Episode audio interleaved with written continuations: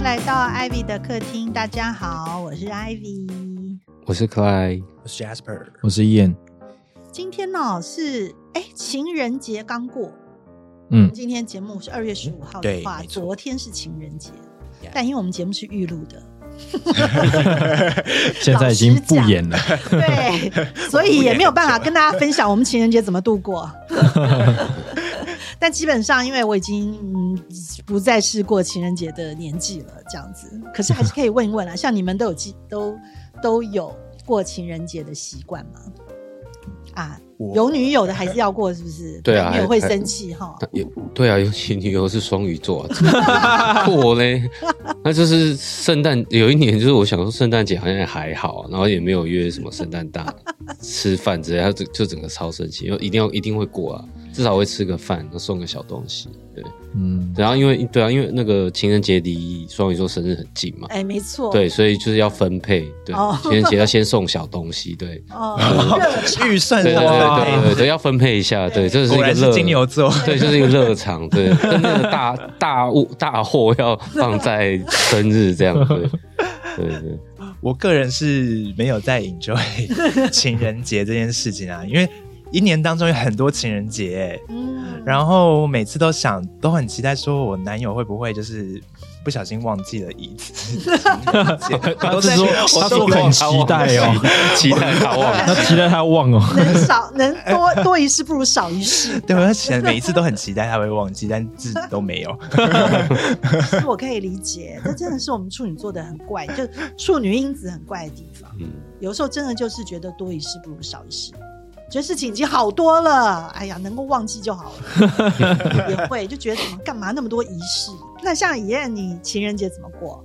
哇，今年情人节终于有饭可以吃了，哦，而不是一个人吃，两个人聚个餐这样子。哦对对，嗯，嗯，那就是我们有可以渐渐要有恭喜的感觉的那样的方向在发生着。谢谢 Ivy。好啦，今天那个也不是刻意要讲情人节，但是呢，跟情人非常相关的一个星座，其实就是行星里面啊、月亮占一个很重要的呃一个扮演一个很重要的角色。那通常讲到月亮星座，哎，我就是有先叫大家预备嘛，很多人有问我问题，对不对？就是不知道月亮星座到底是在干什么，对不对？嗯，我们之前有讲过，就是呃有一个 Big Three 嘛，就每一个人的星盘里面，你如果了解三个啊、很重要的部分，就大概可以看出来，呃你的性格是怎么样，跟你的一个整个的运程嘛，哦、都都大概可以判断出来啊。呃，最重要就是太阳星座啊，呃太阳星座，那相对于太阳星座，当然就是月亮星座啊。那还有一个叫做上升星座，我们有解释过上升星座。上升星座是我们出生的时候的一个，它其实是一个虚虚的位置啦，它不是真正的一颗行星，而是一个点啊。那就是说你你出生的那个时间点啊，东方地平线升起的那一个星座就是你的上升星座。那因为每一个星座都会有一个行星守护它啊，所以太阳、月亮加上你的守护星，这三个行星就 pretty much 可以决定你呃很明确的一个性格啊，大概的样貌啊，哦，就是嗯就是这三个叫做 big three。嗯，好那为什么这三个最重要？那而且有很多人事实上，只要他们都大大部分，我们以前开始说喜欢聊星座，都是在讲我们的太阳星座啦。对，那你甚至于只聊太阳星座就可以，呃，对这个人的大概已经差不多了解了百分之六七成都可以哦。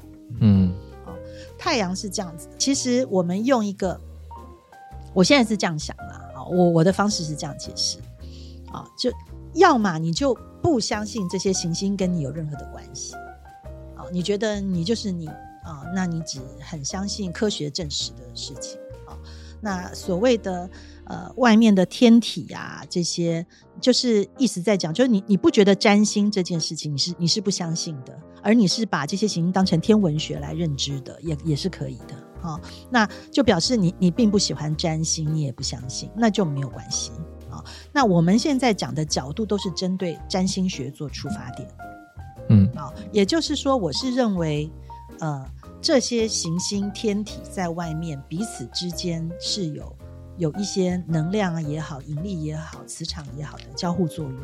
那我们在地球上面是有受到这些行星的影响的。嗯那这些影响会在我们出生的那一点，它就决定了我们这个人的的的性格，还有将来发展的方向吧。嗯哦，我我是这样看待的。那在这么多的行星里面，我们生存在太阳系里嘛，太阳是最大的一颗星，对星它是真的很大，它甚至于你所有其他我们知道什么九大行星、八大行星全部加起来还还不及一颗太阳的质量大，而且太阳又是一个它呃主动是一个能量的发光体，所以事实上古人研究这些事情，都是先从看太阳开始去理解剩下的其他的事情的。嗯。太阳就是最重要的。啊，因为太阳它是能量的来源嘛，有了太阳，地球上才有生命嘛，我们才有生命嘛，对不对？假如今天没有太阳的能量，我们大家的生命都会不存在，所以太阳非常非常的重要啊。那你出生的时候，太阳是呃是在那个月份、那个时间啊，那个时候的星座叫做太阳星座啊，它就会决定你大部分的性格的成型。那你也可以把它想象跟你自己比较相关的，太阳是一个大的、最主要的能量赐给你生命的来源的的部分，它也就是象征于你的父亲。嗯太阳的能量是象征父亲给的。其实很简单啦，你去把它想，就是我们要出生要精子卵子要变成受精卵嘛，嗯精子是主动的，呃的一个能量啊，精子是带着父系这边的呃精气血种种的到母亲的母体里面去，嗯所以它是一个带着能量进去的。那我们就用太阳来表示。嗯那母亲是阴性的，是接受的，啊、它是提供一个卵子，它是接受的。那它接受了精子来以后，变成一个受精卵，可是受精卵在哪里孕育成？孕育开始是在母亲的母体里面嘛？嗯哦，所以母性的部分是孕开始孕育滋养这个生命，可是能量是从外面来的哦，能量是太阳给的，然后滋养跟孕育跟呃把这个生命开始抚养长大是母亲给的，母亲由月亮来代表，嗯。所以它是这样的一个关系，古人是这样定义的。嗯。太阳是爸爸给的，月亮是妈妈给的，有爸爸有妈妈，然后就有我们的生命。嗯它是这样定义的，所以太阳星座、月亮星座对于我们来讲非常的重要。那太阳是外面能量给的啊，是生命力，所以是一个我们对于外在的表现啊。我们所有的能量，包括我们的天赋，我们最擅长的东西，都是来自太阳的能量给我们的。那月亮是什么呢？月亮是你怎么被养大啊？你从变成受精卵开始，你就被母亲在养了嘛，你就被月亮在孕育。所以月亮星座为什么重要？它是关乎于你怎么成长、怎么被抚养、怎么被教育啊，种种长大、成长都都相关啊。太阳是阳，月亮是阴，合在一起才有你这个生命。所以，所有关于你自己阳性的部分，你就可以去思考你的太阳星座怎么影响。所有关于你自己阴性的部分，那你就去想它是怎么由月亮影响你的。那阳就是外在嘛，所以你要表现给人家看的，你的优点，你最擅长的部分，是不是就对外？就是你的太阳星座啊。那所有你的内在阴性的部分啊，你怎么被教育长大的，跟你你内在的情绪反应，你对于安全感的需求，通通都是月亮影响你的。嗯这些东西你不会轻易表现给别人看啊，对不对？哪有说我们一见面的时候我就跟人家讲说，我我跟你讲我很怕鬼，嗯，然后有人第一句话就这样讲嘛，对不对？啊，可能一见面的时候就会呃，先是有一个自己要表现自己太阳星座很好的样子，好，那呃，你要跟这个人相处久了以后，渐渐的我们的内在才会呃觉得有信任有信赖感了，才会打开心房，才会让人家了解跟看见你的月亮星座。主要太阳跟月亮是这样的一个关系。上升星座呢就很像，因为它是一个虚点，对不对？啊，它就是一个呃，我们如果玩纸娃娃，总总要有一个很基础的那个那个娃娃嘛。嗯啊，你要有一个很基础的一个呃，那个应该怎么讲？一个最基基本的版型吧，一个人，对不对？然后才能够给这个娃娃打扮也好，外在打扮，内在抚养，可是你要有一个最基础的那个 model 啊，那个 model 就是你的上升星座，你去这样想。所以呢，上升星座就是一个呃，大部分的人第一眼看到你的样子。你的那个气质，你散发出来的，呃，我觉得啦，我会用气质这个方式来来讲，啊，因为，呃，上升星座，比如说上升星座在白羊座的人，他会有一个白羊座的气质给你看到，你第一眼看到他的时候，可是他如何去表现他自己，他可能用他的太阳星座，所以假设我们以以燕为例，以燕的上升是白羊，可是他的太阳是射手嘛，对不对？他要表现他自己的时候，他就开始拿出他觉得最擅长的部分，他就会演一个射手给你看啊，他会表现射手的样子给你看。嗯可是你远远的还没有认识他，或者说他还没有跟你靠得很近，你只是刚开始，比如你们只是一起出去开会，他只是坐在那里，你看他的外形啊，像一个诶比较年轻的小男孩的样子的这个外形是比较白羊的。那可是你，你可能要会议开始要他是 present 的人了，他上台讲话了，他可能开始就用射手座来提案嗯啊，因为射手是他会的，他用射手座来提案。然后你跟他成为朋友了以后啊，他跟你喝了两杯聊心事，讲他的内在的情绪，他会用他的月亮是双鱼，他就用双鱼座的方式。嗯那个时候就会呈现，哎，你就会觉得，哎，他怎么还蛮多愁善感的啊，或是很善解人意呀、啊，就是呈现一个双鱼座的方式。所以这这三者是这样的一个关系。那有的人他刚好这这三个三个部分都是同一个星座，嗯，而他就很一致，对不对？哦是有这个可能的嘛，对不对？当然有啊。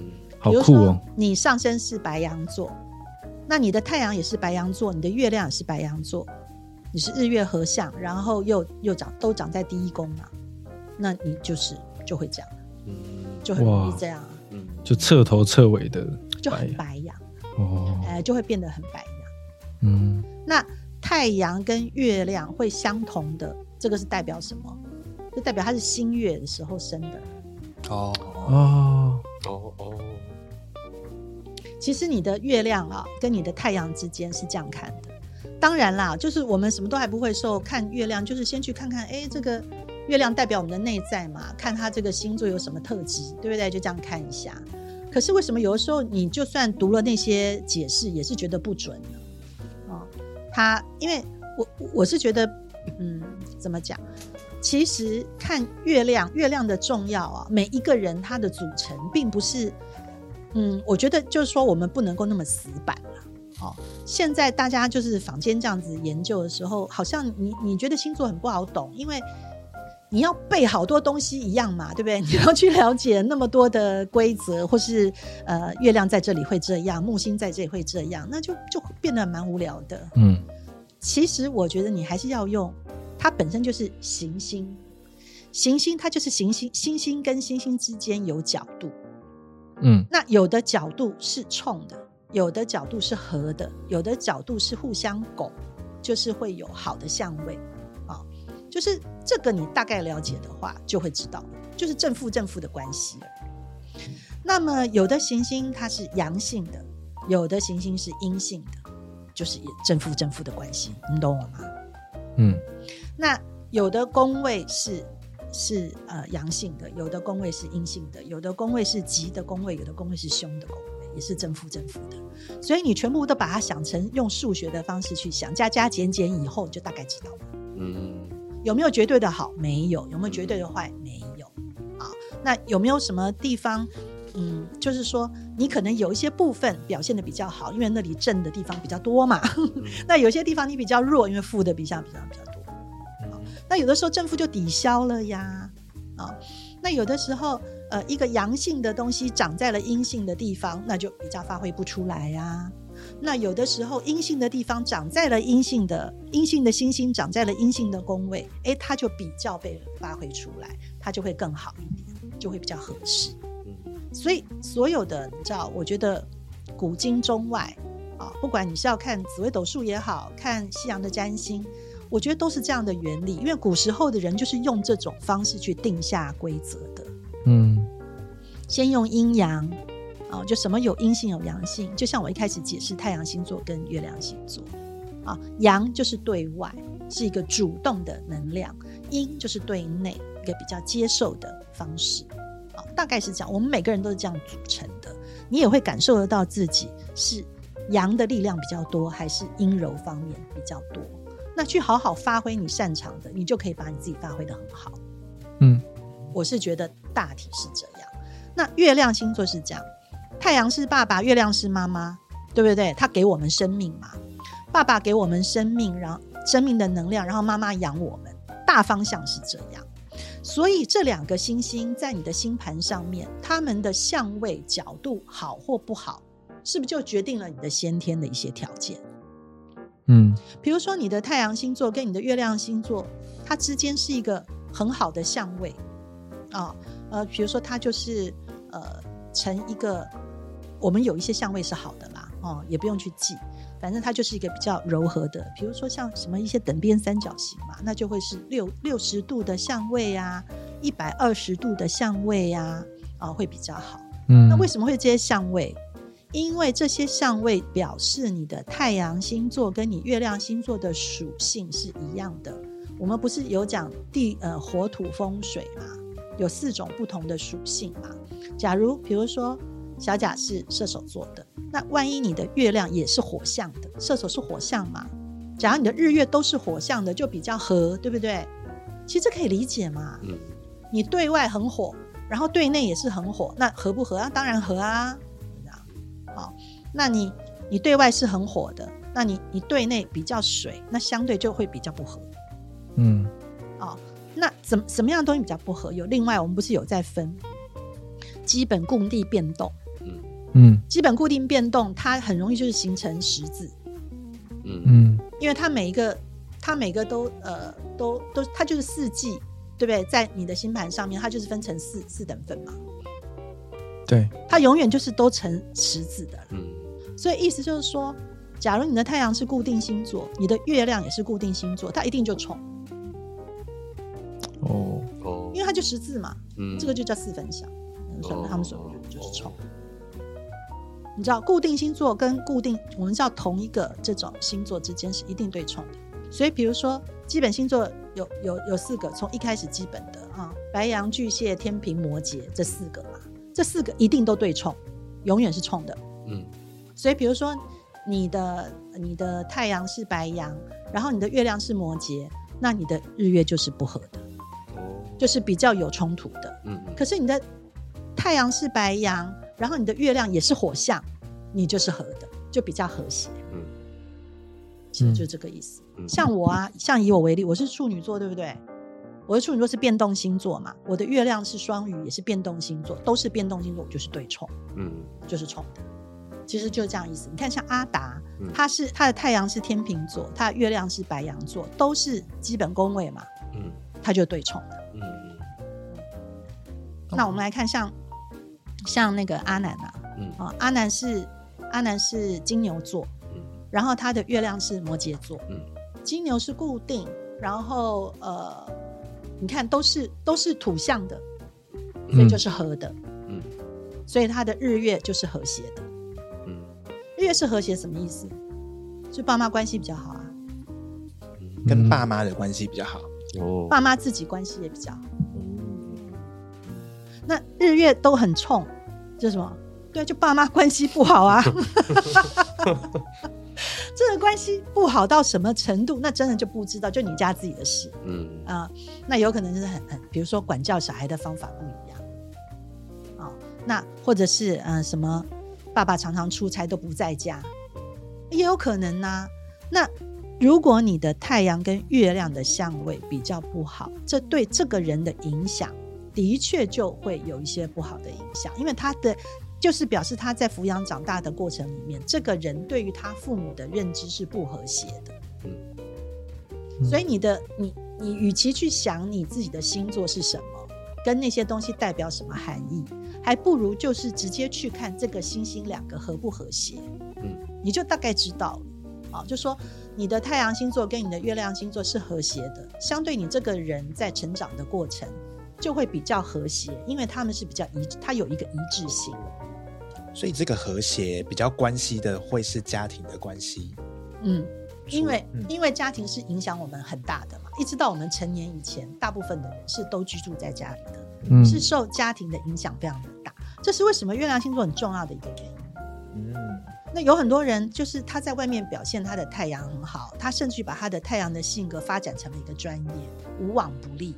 可是你真的跟他交往相处的时候，他他只要对内，一定是拿月亮跟你相处的。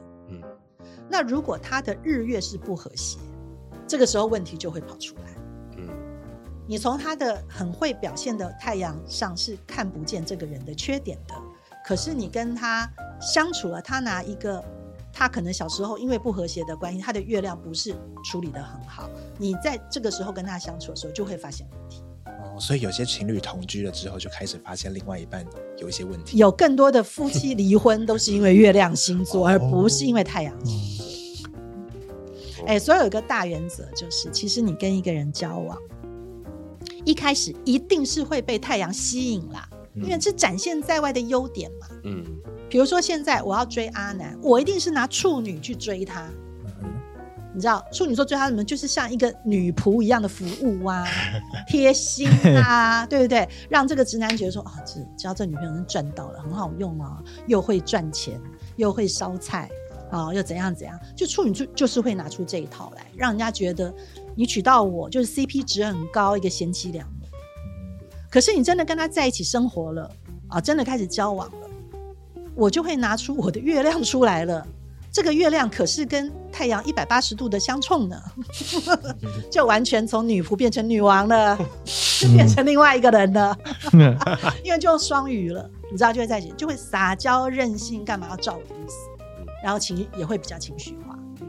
我这个是指发展的不好的状况，对对对，他就会讲。所以你说这个东西我，我后来早上再研究一下，觉得月亮星座两三集都讲不完。嗯它有很多的原因造成我们的内在性格跟将来的发展。嗯其实这个部分我也觉得也蛮重要的，就是说去了解你的月亮星座带给你的影响，其实更胜于我觉得在这个年代更胜于一个只是把你的太阳一直一直发挥，因为你的太阳一直去发挥去做你最擅长的事情。呃，现在这个世界的人口很多，然后压力很大，我觉得到后来会有一种迷失感。你知道，那就是为什么我们会觉得有很多有有一些国家里面的那个联考制度搞成那个样子，然后虎爸虎妈把每一个人都逼成学历很高，每个人都很像天才，可是这些人到后来都崩溃，在情绪上都崩溃。这个就是你在太阳星座一直给他加重计分，一直让他去过度的发展，对外展现，可是你内在完全没有给他打一个好好的底。你没有给他内在的满足了。所以月亮、太阳是永远那个热能不会减的。你当然可以无限的加成你的外在啊，装给人家看呐、可是月亮是有阴晴圆缺的，嗯你知道，月亮它有盈亏，这个就代表我们的情绪会有起伏，嗯会有高有低，会有的时候觉得满足，有的时候觉得不满足。每一个人都会这样子的，所以你的月亮管理的很好，你的月亮星座跟你之间发展的很好，它会满足你的真实需要。你真正的这个需要被满足了，你这个人才有幸福感，嗯你才会 balance，你会得到真正内心的 peace。所以月亮星座非常非常的重要。嗯你知道，我们讲十二星座的太阳星座都是一些人的特征。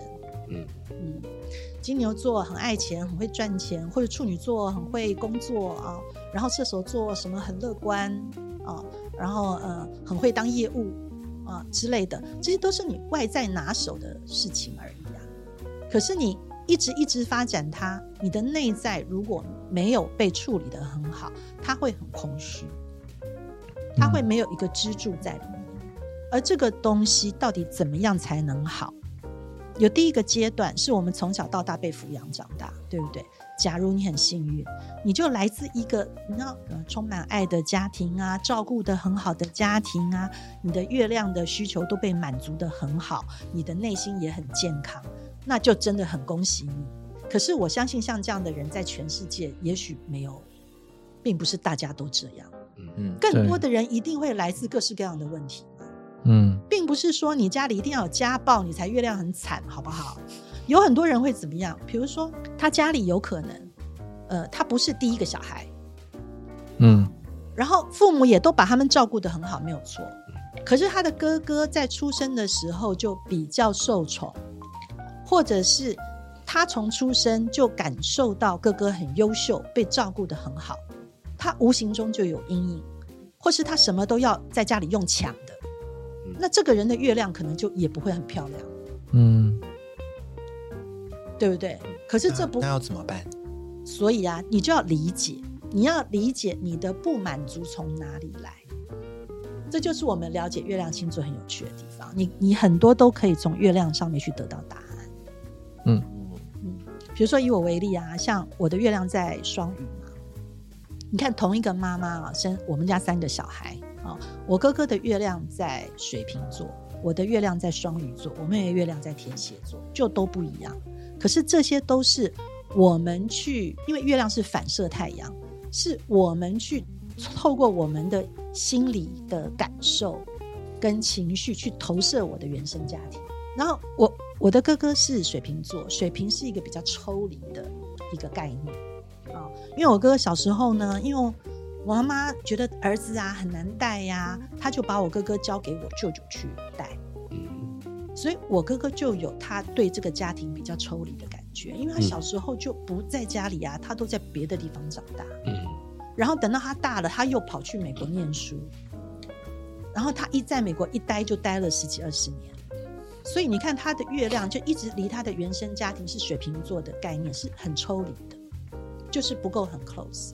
你讲的好听，他很独立呀、可是另外一方面一定会有问题，比如说他就跟妈妈的关系可能就比较抽离、比较疏离。这个比较疏离的这样会就会影响他去建立他的家庭啊。嗯所以某种程度上，是不是意思是月亮星座等于是你的命运？等于是你先天在内心打的底，就是可是每一个星座都有好有坏，它一定有就跟太阳一样，也有优优点的地方。可是你对你自己越了解，你越能够去理解嘛。嗯你能够去理解，你就可以去，不管是补救啊，或是导正啊，哦，这个所谓的补救导正是针对你后来在人生上遭遇到的问题而产生的。假如你还没有要建立你的家庭，可是你就只要一谈恋爱就会出现问题，你是时候可以去研究一下你的月亮星座啊，或者是当你已经建立你自己的家庭，你却不知道怎么当一个父母比较好，那你也要去回去看你的你的月亮星座啊。然后你在教你的小孩，你的小孩跟你之间相处会出现问题，你也要去研究你的月亮星座，还有你孩子的月亮星座啊。嗯这些都很重要，这些都很重要。嗯，像我的月亮是双鱼，就双鱼有两种，有一种就是妈妈会有点溺爱这个孩子，那另外有一种就是其实是反过来了，都是溺爱的意思，就是这个孩子在溺爱这个妈妈。嗯嗯，他就是有点反过来变成这样。哦，那某种程度都不算太好。那特别你要看，呃，不是这个不是说月亮在双鱼就不好，而是你要看你的月亮的角度跟你的太阳的角度有没有比较和谐。嗯，嗯嗯，像我是对冲的，那就不好了。嗯嗯，就不好。它不好怎么展现？展现在孩子反而取代了妈妈的角色，在照顾这个妈妈？因为他会觉得这个妈妈好像就是个受害者，很需要我帮忙。那导致这个小孩比较没有在体验一个小孩的生活。嗯你知道这个以我为例，这个对于将来选择老公的影响很大。哦，当然啊，就会这样你知道？所以你说占星学得好，能不能解决很多心理问题？可以，很厉害，可以的。所以我觉得啦，第一个大家可以就是，假如你对这个事情很有兴趣的话，你也看不懂这些星盘也没有关系。你的星盘跑出来以后，你就去看一下你的太阳跟你的月亮的角度好不好。现在的星星盘呢、都很先进，它打开啊都有蓝线、红线嘛。嗯，大部分来讲，蓝线是和谐的相位，红线是比较有冲突的相位。所以你去找你的月亮跟你的太阳，它中间是红是红线还是蓝线？啊、那假如是红的，你就知道，哎，它是比较有冲突的地方，然后你才可以继续深入研究。我觉得这是第一点。你其实先看你的太阳跟你月亮的角度好不好，这个是最重要的，因为这个代表了你的你你从哪里来？你从父母来的，你代表了父母跟你之间的关系。嗯那接下来才是去要了解啊、每一个月亮星座代表的含义是什么啊？然后还有什么呢？还要去了解啊、你的月亮到底长在哪个位置啊？嗯因为我们有十二个宫位嘛，嗯啊，看是长在什么地方。好，那呃，我们出生时候一定是太阳最，每一个人都一样嘛，太阳是能量最强那你看你月亮跟太阳的相对位置，就可以看得出来，你出生的时候月亮是一个，嗯，是是新月，还是上弦月，还是满月，还是下弦月？嗯啊，还是到后来那个有一一段没有的那个时间叫做什么来着的？你知道，就是有那个几个阶段。对对对，那这些阶段都代表你的月亮，呃，你的你的月亮的位置，它代表着跟太阳之间的关系，那也就代表了你的个性。嗯会很有关系的。理论上，它跟太阳越靠近，啊、它它相对的会是，呃，比较有依赖感，就是它还要依赖这个太阳嘛，嗯因为月亮本来就是反射太阳的光嘛。哦对对对，理论上，而且而且是要太阳先出来哦，然后月亮跟在后面啊、只要靠得很近啊啊、是比较有依赖感的。假如这个月亮已经走着走着，已经离太阳越来越远啊，这个人相对就比较不需要太阳，他其实就是个性比较独立，嗯真的会这样，真的会这样。嗯，像我们不是一直在讲说，我们同样公司两个射手座的人啊，以燕就跟小贾很不像啊。嗯，小贾，你们问他什么，他都喜欢一个人呢、嗯。他怎么会那么喜欢一个人呢？因为他的月亮其实跟他的太阳离得还蛮远的，他已经很独立了，他已经嗯。嗯就是他的月亮已经是满月以后的月亮了。你是不是农历二十几号才生的？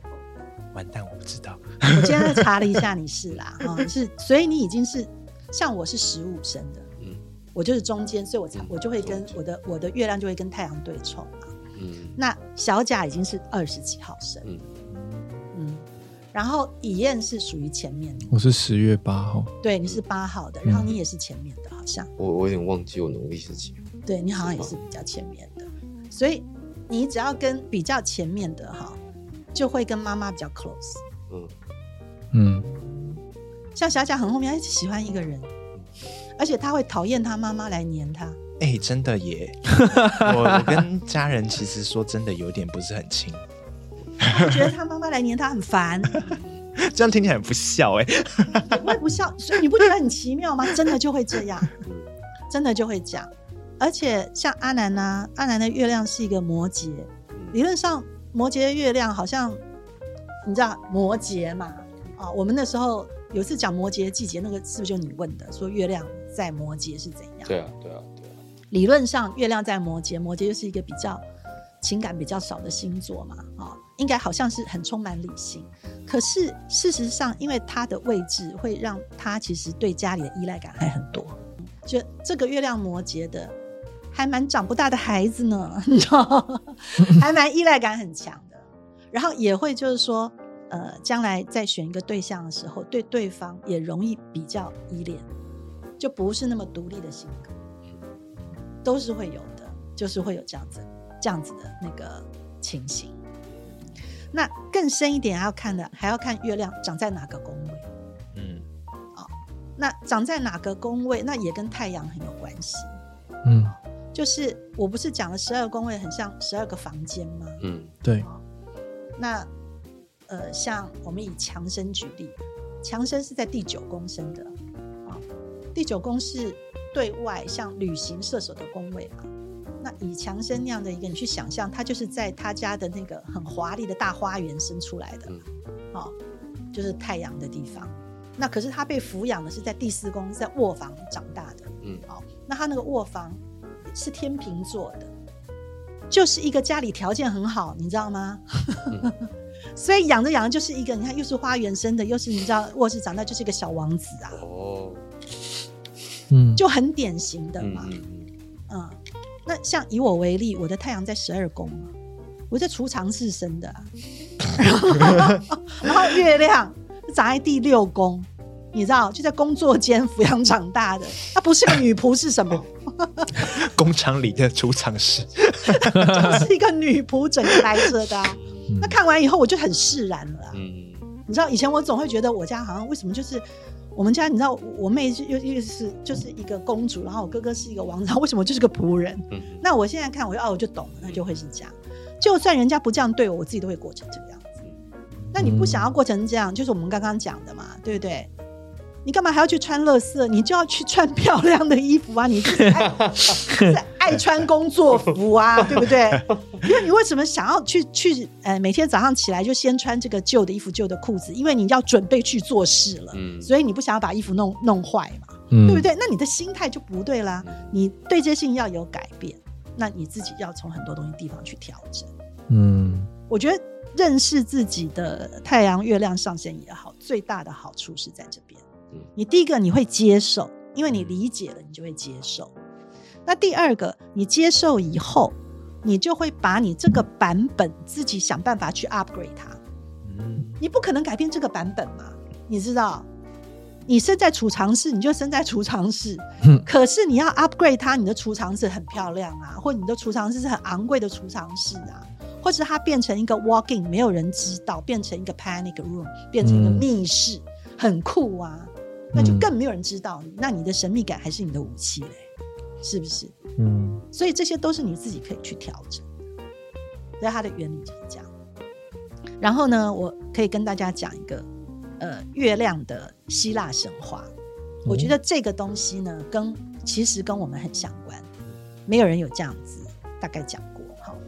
其实，在希腊罗马神话里的月亮啊，它主要是呃，它有一个原型，就是呃，我们都知道阿波罗是太阳神嘛，对，阿波罗他其实是一对双胞胎，他是有一个姐姐，姐姐叫 Artemis。嗯 Artemis，我这个名字大家听起来比较不熟，在希腊是这样，可是她在罗马的名字就叫戴安娜。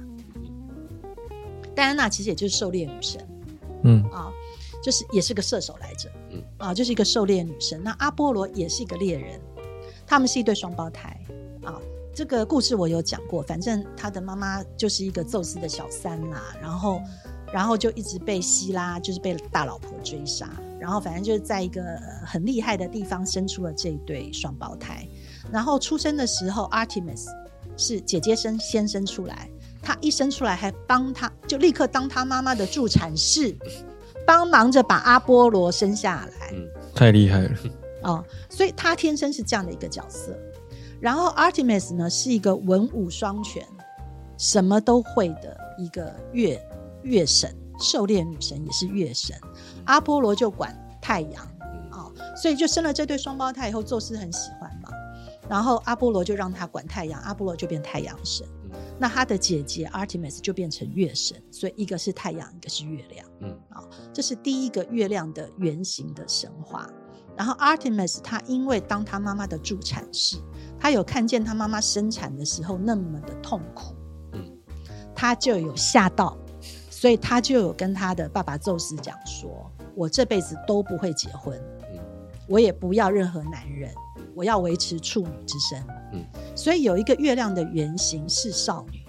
嗯。嗯。月亮有三个不同的角色，我们会讲到。第一个原型就是 Artemis，嗯啊、它是也孕育大地，然后也会狩猎，也种种，然后可是它是一个少女处子的一个一个形象，它是代表你的月亮在新月，就是在前面的那个阶段。哦，你看一个星盘还是一样，呃。一百八十度嘛，这样整个圆呐、三百六十度，就整个圆，你把它分成三等份，反正前面四个四块啊，四个星座的部分就都是归这个 Artemis 管。假如你的月亮是在太阳出来的，那你就是你的太阳在这个宫位，你的月亮在这前面这一块四四个星座这一块出生的，你你就可以回去推算你的农历的生日大概了。哦，然后你下面这四个就是已经快要到月中了啦。啊、然后最后四块，然后就是比较月尾了，就大概有这三块。哦，那你前面四个星座的这这一块，就是 Artemis 在管。你假如出生在这个时候，你的内在的性格就是比较少女处女的性格，就是一个狩猎女神的性格。就是我们这里的阿南也是，我们这里的呃伊燕也是。所以阿南到现在这个年纪了，他还不会想结婚吗，真的吗？他就还没定下来其。实真的还好。要不然你想想看，一个金牛座的是很容易早婚的啊。金牛座是很想要早点有家里定下来的啊，对不对？可是我就觉得你就去想嘛，可能你跟乔治克鲁尼也差不多，这样想有没有觉得很酷？好酷啊！对对对，就是一个少女的内在的原型。嗯啊，狩猎女神 Artemis。然后第二块的那个希腊神话的故事呢，就是我上次有讲过的，那个普赛凤跟她妈妈，她的妈妈叫 Demeter，Demeter 是农业大地女神。嗯然后呃，他自己跟普赛凤是一对感情很好的母女。然后普赛凤有一天就是被那个弟弟的冥王啊，那个 Hades 绑票绑走了嘛。然后 De Demeter 就开始到处找他的女儿，他就到处找啊，因为他是他的女儿是晚上被掳走的，他就到处去问，也去问白天的神，也去问晚上的神啊，然后就到处去求。然后其中有一个神是因为呃，他白天黑夜跟黎明有有，我那时候希腊神话有讲，有有一家生了这三个小孩啦，一个管白天，一个管黑夜，一个管呃是黎明。然后就去问到那个白天之神，他有没有看到啊？然后呃，后来问到了黑夜女神啊，然后这个黑夜女神说，哎，好像有看到哦，就是她的女儿被被带走。然后呢，就有另外一个女神，这个女神呢是属于他们那时候泰坦族的时候南方家族生的。那个南方家族生很多日月星辰啊，然后生的生的是到这个这个女神的时候，她叫做黑客女女神，她非常的有趣，她叫做黑夜女神，她就是一个喜欢变魔术的，啊，就是很多魔法是从她来的，她开始的，她可以她可以就是发明很多通道，从这里那里开了一个门就去另外一个领域，嗯。哦，呃，是一个魔法女神，因为她的那个家族都是管方位的嘛，嗯。嗯所以她就是会这个东西，她就管很多地方的交界。嗯。啊，这个 Hecate，那 Hecate 她就是大部分都在管黑黑的晚上的，好，然后这个时候她就帮助 Demeter 一起找小孩。那 Demeter 因为后来找到找到，他发现 Persephone 被带到地狱里去了啊，嗯地底下去了，所以他就想把女儿找回来啊，那一只球啊，种种之类的，那女儿就就不能够回来呀、所以不是就有那个故事吗？他为了找孩子，大地的耕作也不管了。哦，所以他下地底去找小孩的时候，那个大地就任他荒芜，然后大家就饿死，然后就没有稻作，没有什么的嗯啊、然后找回了小孩，跟他一起了，才又重重新又去做有谷物，所以从此有了四季。那这个做谷物的这一些事情，这个 Persephone 呢，就也代表处女座。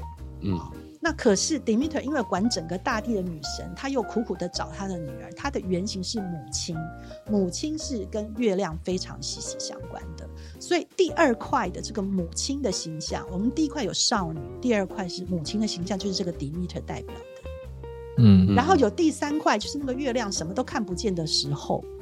古时候人看天上，月有阴晴圆缺嘛，满月以后就越来越月亮越变得越来越小，最后有一块就都看不见，嗯嗯嗯朔，对不对？就是都看不见了。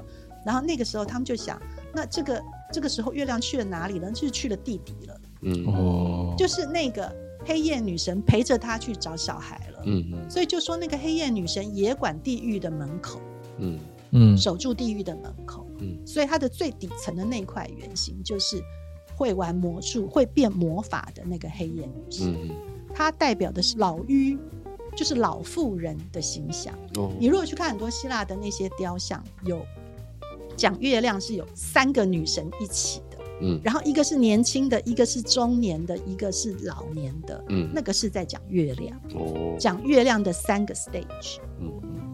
啊，所以它有前面新月，因为新月是慢慢成长，长长长成满月嘛，嗯正在成长的是少女，嗯。长到中间很饱满的满月是母亲，嗯。然后开始消融，越变越小是老妇人。嗯。啊，所以前面的是那个 Artemis 啊，是一个月亮的，是是月神，然后中间的 Demeter 是母亲，是农业女神，然后第三块的那个呃 Hecate，我也不晓得 Hecate 了，好像是她就是那个魔法女神，这三个都代表月亮的原型。嗯那你看你出生在什么时候？我们的小甲不是就出生在尾巴吗？嗯所以他才说他是魔法师，对，是不是就很像？所以就说怎么会有一个射手的猎人，他没有那么喜欢狩猎，嗯他没有那么喜欢奔跑，可是他喜欢魔法，因为你是长在了射，就是说那个月亮的第三块的位置。嗯，你是你是月亮注，定要当个法师。你注定要你你会对那些事情比较有兴趣，而且你也会比较喜欢独立一个人，或是过着一个比较隐士的生活，这些都相关。因为月亮很强大，它主宰着很多的我们的基本的生活方式跟性格。嗯嗯，所以我就觉得啊，这个是很好的例子，我来解释，嗯真的就在我们我们公司里面都体现了。那像我就是生在一个八月十五的，你们不觉得我从人家从小到大，人家看我就是叫姐姐或妈妈吗？我就是个找孩子的母亲啊，你知道，或是一直在耕种啊，然后就是有丰收了就会把资源分给大家，嗯就会是这样。那你不要看阿达那个样子，他也是母亲那一块的，他是那一块的时候出生的，然后 Johnson 也是，嗯只是他们表现的方式不一样。嗯因为阿达的月亮是白羊座，嗯。啊、所以他还是有一点那个小孩子的样子。嗯。年轻妈妈，对，一个 一个会跟人家打架，可是打到后来，然后就要发脾气的一个小孩这样子。嗯。呃，可是他还是喜欢去做一些，就是说把资源集中起来，然后分给大家的事情。嗯。你会发现在中间的会这样，嗯。然后在前面的少女还是就会比较偏射手的性格，因为她就是狩猎女神，嗯。她是月神，她就是还是会维持一个少女的性格，而且会比较有一点处女情节。嗯，会受那个原型影响，嗯。啊，对婚姻会会会会担担心啊，或是我们这里不是还有一个少女一直说到当和尚，都是会有这样的原因，嗯。就是说射手座不是渣男呐、就很想要出家啊，他是嗯受了他的那个 Artemis 的影响，受的很深，所以都很有呃理由的，你不觉得吗？嗯所以呢，我觉得大家可以今天我们讲完以后，你展开你的星盘，看看你的月亮落在什么什么地方。你不知道也没关系，你就去看你的农历的生日。你的生日是落在前三分之一，还是中间的三分之一，还是后三分之一？如果你的农历生日是落在前三分之一，就是你的月亮是在往成长的方向走，你就是一个少女的原型。啊，嗯你落在中间就是满月那那那个前后，你就是一个母亲的原型，嗯你就是会喜欢呃集中资源跟分享的哈。然后你如果你的出生的农历生日落在后面的三分之一，就会是一个黑夜女神的原型，你就会喜欢一个比较隐秘的生活方式，比较独立的生活方式。你也会对呃所谓的魔法这类事情，绝对是很感兴趣。而且这类的人呢，因为灵性比较高，也会对这种什么占星占卜会非常有兴趣。这个真的还蛮准的。所以呢，我觉得应该没有人像我们这样解释月亮星座吧？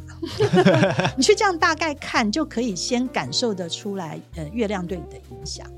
嗯，然后，呃，我们以后有机会可以再搭配，呃，月亮在哪一个星座，或是你的月亮落到了哪个宫位啊？那呃，有更多的解释啊。嗯可是事实上，我觉得它落到哪个宫位的含义，都是因为相对于它跟太阳之间的关系。嗯那你月亮跟太阳的关系，相对于你怎么来，就是你的 background，嗯。你的父母怎么把这些能量给你，怎么把你养大嘛，才形塑了你的人格，跟你如何透过这些学习，将来去展开你后面的人生嘛。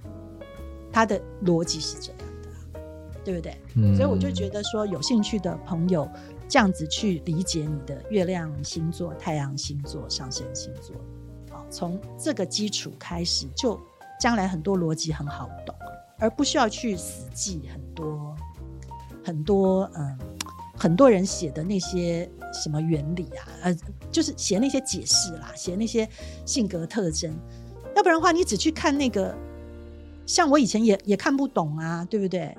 像以前我看他们写很多对于金牛座的描述，我就会觉得跟巨蟹座的描述根本都一样啊，那这中间到底有什么区别？就会不知道嘛。那其实就是阴性阳性的星座，它本身有区别，然后呃，它落在哪里，它的原型是什么，又会有区别啊、我觉得是这样子来看会比较有意思。嗯比较容易懂它的逻辑，比较容易懂它的逻辑，它怎么来的，然后为什么这样判断。所以今天讲月亮星座，我们就先讲这个，以后有机会可以讲更多呃月亮星座对我们的影响，嗯。好不好？那在情人节之后，接下来二月中啊、再往下渐渐的啦，就会有比较多呃有趣的星象出现，我们再看到时候是怎么样的呃磁场跟节气，我们就一起再为大家做做讲解，然后我们就一起度过这样子，好不好？好那还有什么问题吗？有没有？我觉得蛮蛮清楚的。嗯，所以我们公司有两个少女，一个老妇人，啊还有三个苦命的妈妈。好了，那今天的节目就到这里哦，希望你喜欢，我们下个星期再见喽。好，拜拜。拜拜。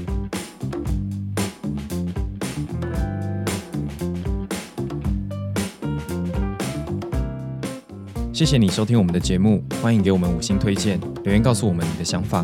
想知道更多关于艺术、设计与时尚的内容，欢迎订阅我们的 Paper 系列杂志，或是追踪我们的官网、IG 和 FB。记得收听 Paper 编辑室以及全新集数的 Ivy 的客厅。那我们就下集见喽，拜拜。